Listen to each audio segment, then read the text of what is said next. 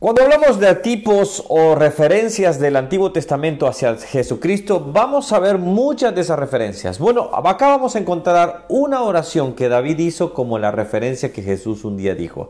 Acompáñame a descubrirlo. Hoy vamos a ver Salmo capítulo 141 y espero que Dios hable a nuestras vidas. Mi nombre es Ronnie Mejía y estamos viendo la Biblia capítulo por capítulo y así vamos aprendiendo paso a paso. Ya estamos por terminar este, este, este libro, este hermoso libro que nos ha recordado las promesas del Señor, nos ha dicho ver cuánto realmente a veces hemos sido e, y es el humano pecador, pero al mismo tiempo podemos ver la esperanza de que el Señor está con nosotros, así como lo hemos ido descubriendo. Hoy vamos a ver Salmo capítulo 141 y espero de esta manera poder empezar y que Dios nos hable. Recuerda, respondemos cuatro preguntas. ¿Qué está hablando la Biblia? ¿Qué me está hablando a mí? ¿Cómo lo puedo aplicar y cómo lo puedo compartir con otros? Si no te has suscrito al canal, puedes hacerlo ahora y así dale a la campanita para que te avise cada vez que subimos un nuevo video. Bueno, vamos a empezar. Este Salmo 141 está dedicado o fue escrito, según los eh, estudiosos, por David. Es un salmo atribuido a David.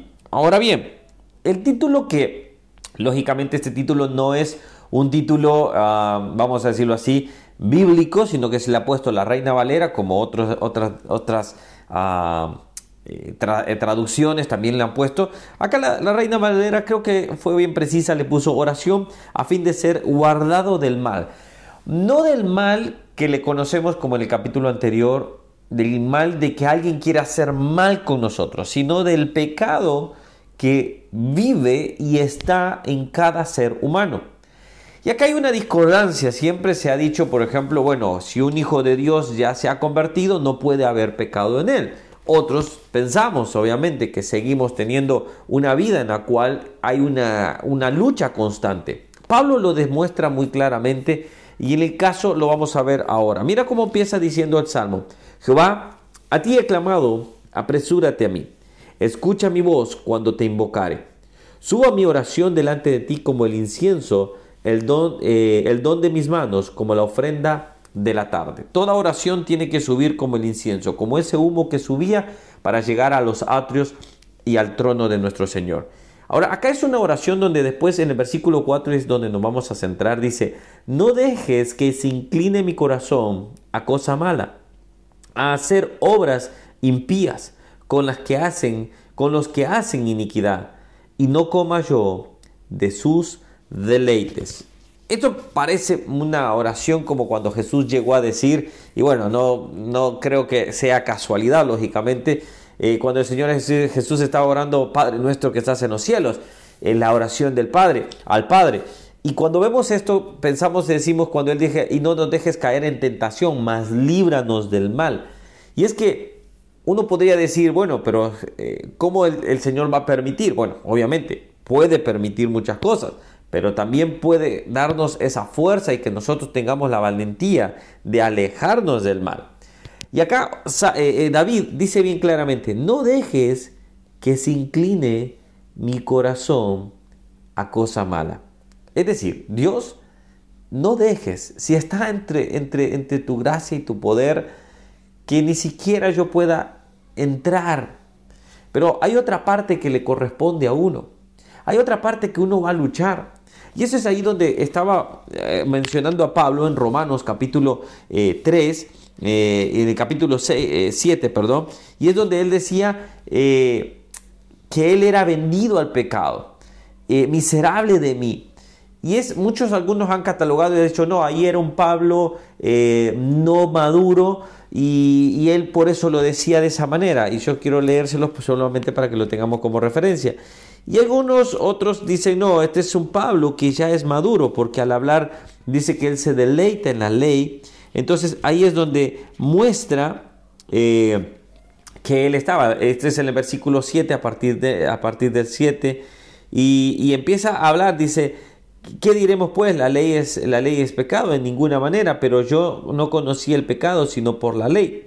Y en versículo 16 dice, y si, y si no lo que no eh, dice, 15. Em, porque lo que hago no lo entiendo, pues no hago lo que quiero, sino lo que aborrezco, eso hago yo. Y si, no, y si lo que no quiero, esto hago, apruebo que la ley es buena. Y él estaba en esa lucha, en ese, en ese ir y venir. Y esto tenemos que comprender. Seguiremos siendo humanos. Somos redimidos, somos justificados, somos santificados. El Señor ya nos mira con un ojo de misericordia y de amor y dice, no hay pecado en ti.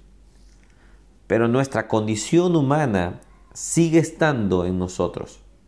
Siempre seguiremos teniendo esa, esa tendencia a querer pecar, a querer mentir, a querer codiciar. Y podríamos seguir la lista y podríamos entrar en cada vez más profundo a algunos pecados. Pero el punto es, ¿cuánto yo también le pido al Señor? Señor, líbrame, como decía el salmista, no dejes que se incline mi corazón a, cosa mala. No dejes que me deleite en el pecado como otros lo hacen. Más a eso ayúdame a alejarme. ¿Cuántos realmente, y quiero que quizás cada uno se, se autoevalúe en este momento y diga, ¿cuántos de nosotros hemos orado al decir, Señor, ayúdame que hoy no peque contra ti? Ayúdame a no poder ofender tu nombre. Yo le he dicho algunas veces en la iglesia, en los estudios bíblicos, que muchas veces, ahora hoy por hoy, siento que lo que más busco no es no solo no pecar, obviamente, porque todos vamos a atender, sino más bien de decir, Señor, no quiero ofenderte a ti. ¿Que es difícil? Claro que sí. Todos tendremos nuestras propias luchas, que todos tendremos nuestras propias batallas, obviamente. Algunos pelean con diferentes aspectos.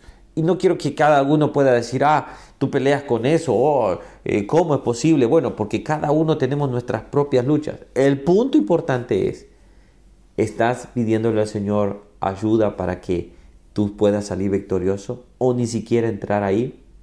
Eso debería de ser nuestra oración. Entonces acompáñame a orar y decirle, Señor, te pongo en tus manos mi vida, pero ayúdame a tomar buenas decisiones. Oramos. Señor, al ver este salmo que David escribe, él quería estar íntegro ante ti, Señor. No quería eh, ensuciarse como los otros ensuciaban. Señor, queremos nosotros vivir una vida de santidad, porque tu palabra dice, sean santos porque yo soy santo. Padre, nuestro corazón, nuestra mente, Señor, todo nuestro ser buscará, Señor, poder estarse deleitando, pero queremos ser hijos que podamos agradarte. Señor, sabemos que mañana tendremos una hoja en blanco. Ayúdanos a no mancharla.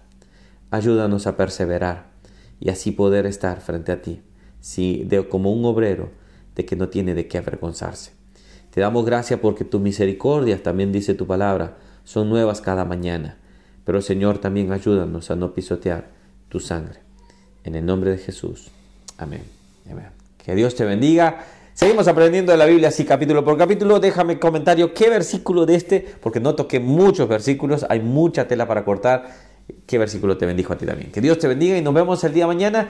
Y bueno, vamos a ir viendo ya casi pronto proverbios y bueno, vamos a ver que, que alguna idea que podemos agregar. Perdón a aquellos que me han dicho, puedes poner música. Honestamente, esto ha sido...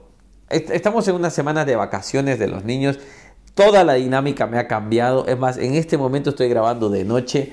Normalmente acá hay un poco más de luz porque es de mañana que grabo, pero todo se me cambia. Entonces, disculpen, pero a veces se me van algunas cosas. Pero cuéntame que alguna idea que quieran que, que, podamos tener acá en este espacio y cómo podemos mejorar para poder ser de bendición para ustedes. Bueno, que Dios les bendiga. Nos vemos el día mañana. Chao, chao.